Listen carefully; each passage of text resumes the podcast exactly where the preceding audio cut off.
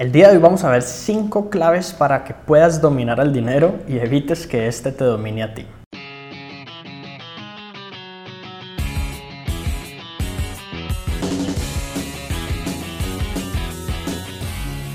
Bien, la primera clave es entender que el dinero y su manejo en realidad es un juego. Y como todo juego, pues siempre tiene sus reglas y siempre los mejores jugadores por lo general son los que llevan más tiempo jugando, más experiencia. Por ejemplo, si tú aprendes a jugar ajedrez, es muy poco probable, si lo aprendes el día de hoy, que inmediatamente puedas superar a alguien que lleva 10 años jugando ajedrez. Peor aún, alguien que lleva 30 o 40 años jugándolo profesionalmente y ha estado en torneos internacionales. ¿Por qué? Simplemente por el tema de la experiencia. Y la experiencia se adquiere no solo jugando bien, sino también jugando mal, no solo teniendo éxitos, sino también teniendo fracasos, equivocándose, tomando decisiones, tomando algo de riesgos, la verdad es que es así. Y mientras más jóvenes estemos, mejor porque podemos tomar esos riesgos sin vernos tan impactados y tan afectados en nuestra vida. Pero independiente de esto, hay que saber que mi situación actual financiera depende de cuál es mi experiencia y cuánto tiempo de experiencia yo llevo como tal con el dinero. Muchas veces también ayuda el hecho de que yo puedo aprender de otras personas, ver cómo otras personas toman sus decisiones, seguramente analizar eh, materiales educativos al respecto, estudiar tutoriales y ver cantidades de cosas, en, esto hablamos de la educación financiera, pero sea como sea, la práctica y el tiempo de experiencia lo superan todo. ¿Qué es lo que pasa? Que la gran mayoría de las personas creen que saben manejar el dinero. Ellos simplemente no, de hecho no escuchan cuando alguien trata de darles alguna recomendación financiera. Piensan que ya simplemente con saber sumar y restar, multiplicar y dividir, ya tienen un manejo consolidado de sus finanzas. No saben que hay decisiones que probablemente podrían tomar porque ni, conocen que existen que podrían mejorarles sus ingresos, reducir sus gastos y hacer pues básicamente su vida financiera mucho más próspera. Entonces, pues básicamente no es solamente el tiempo, porque hay personas que sabemos que llegan a viejos y están en la ruina, sino también de realmente jugar el juego no para no perder, sino para ganar y aprender en el proceso. Y de la mano con el punto anterior, la segunda clave para dominar el dinero es descubrir cuál es tu tiempo para duplicar. Duplicar el dinero es básicamente alguna de las claves que existe para convertirse en una persona verdaderamente rica, para maximizar el poder y el apalancamiento de tu dinero actual, aprender a invertir, en otras palabras. Invertir no necesariamente tiene que ser como tal en acciones o en esto o en lo otro, puede ser invertir a través de un negocio propio, invertir en talento, invertir Podría ser en una cuenta fiduciaria, en un fondo de inversión, o invertir en una empresa que está surgiendo, o puede ser invertir en ti mismo, incluso en educación. Pero la verdad es que sea como sea, tú, independientemente del punto en que te encuentres en tu vida, de cuáles sean tus ingresos y de cuáles sean tus, tu patrimonio, básicamente no tus activos, sino tu patrimonio, eh, básicamente tú cuentas con un dinero que puedes empezar a utilizar para duplicarlo. Hablamos de duplicarlo porque independiente que tengas 100 dólares, en algún momento si trabajas bien vas a tener 200. ¿Cuánto te demoras haciendo esos 200 teniendo 100? Hablamos de un mes, o hablamos de 15 días, o de dos días, o de 15 minutos. ¿Cuánto te demoras en duplicar 1000 dólares? ¿O cuánto te demoras en duplicar 100 mil dólares?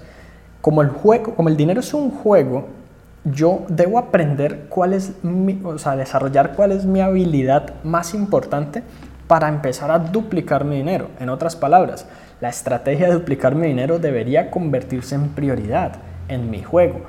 Y yo entonces debo conocer mi tiempo de duplicar. En otras palabras, si yo te doy X cantidad de dinero, pequeña, mediana o grande, tú deberías saber en cuánto tiempo puedes duplicarlo. Si no lo sabes, entonces es momento de que empieces a priorizar justamente el aprendizaje necesario para eventualmente llegar a saber ese tiempo y una vez sepas cuál es ese tiempo según el monto, tú puedas identificar las oportunidades para reducir ese tiempo y de esta manera es que tú puedes amplificar al máximo tu riqueza. La tercera clave para dominar el dinero es que el dinero debe estar en movimiento en todo momento.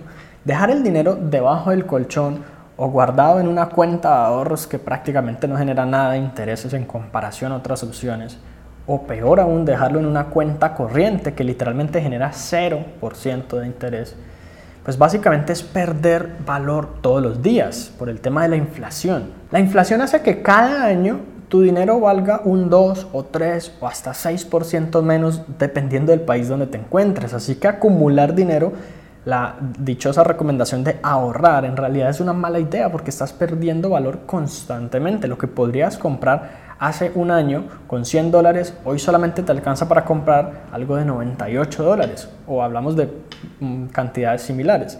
El caso es que debe estar en, en movimiento porque estando en movimiento puede permitirte incluso generar empleo, generar rentabilidad, invertirse aprender, sobre todo generarte experiencia de esa experiencia que te hablaba en la clave número uno.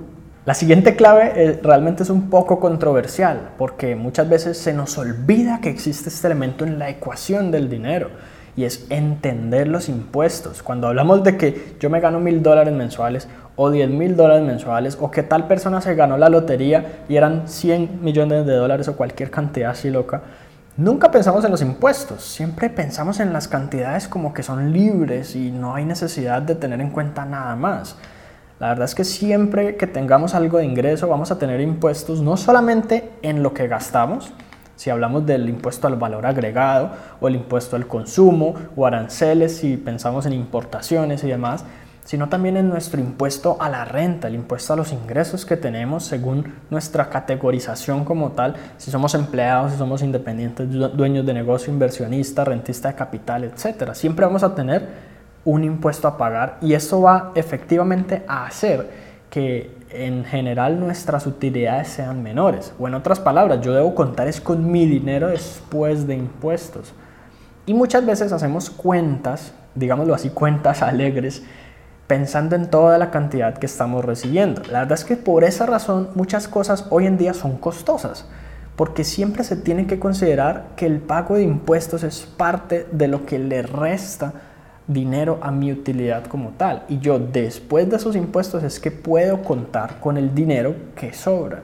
Así que si yo como negocio empiezo pensando en que voy a poner un precio solamente teniendo en cuenta los costos de producción, y los servicios o cualquier otra cosa que necesite para llevar a cabo como tal la fabricación de ese producto o la prestación de ese servicio y no tengo en cuenta los impuestos después, probablemente es allí donde puedo quedar en un retorno negativo aún con, habido, aún con haber tenido ventas y clientes y movimiento durante el año.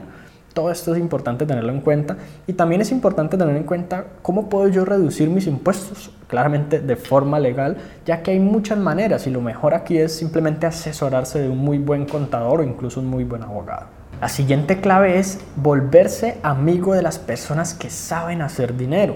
La verdad es que muchas veces hay personas que empiezan a ganar más y más y más dinero pero de un momento a otro vuelven como a ese estado inicial en el que estaban antes, o les va muy bien uno o dos años y el tercer año están igual que antes o incluso endeudados o peor. Las personas que ganan la lotería por lo general en promedio en cinco años vuelven a estar igual o peor que cuando no se habían ganado la lotería. ¿Y por qué pasa esto? La verdad es que siempre ocurre porque estamos condicionados a prácticamente comportarnos igual que el promedio de las personas con las que pasamos más, más nuestro tiempo. Si la persona piensa por ejemplo en las cinco personas con las que más pasas tiempo y analiza sus ingresos, sus habilidades financieras, su educación al respecto del dinero, cuáles son sus activos, sus inversiones, cuáles son sus deudas.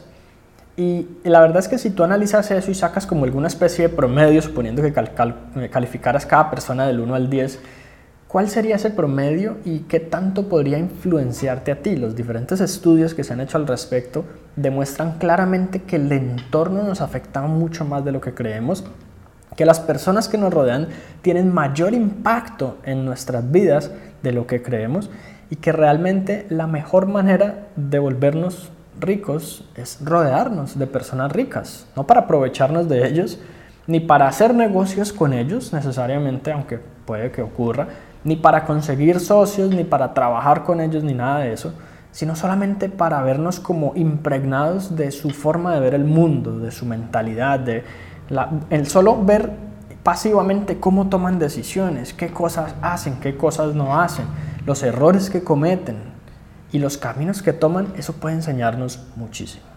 Y finalmente, una clave aquí como adicional, un bonus, es la educación financiera constante, porque independientemente de lo que yo haga, el dinero siempre va a seguir como cambiando, las reglas del juego probablemente se van a seguir modificando.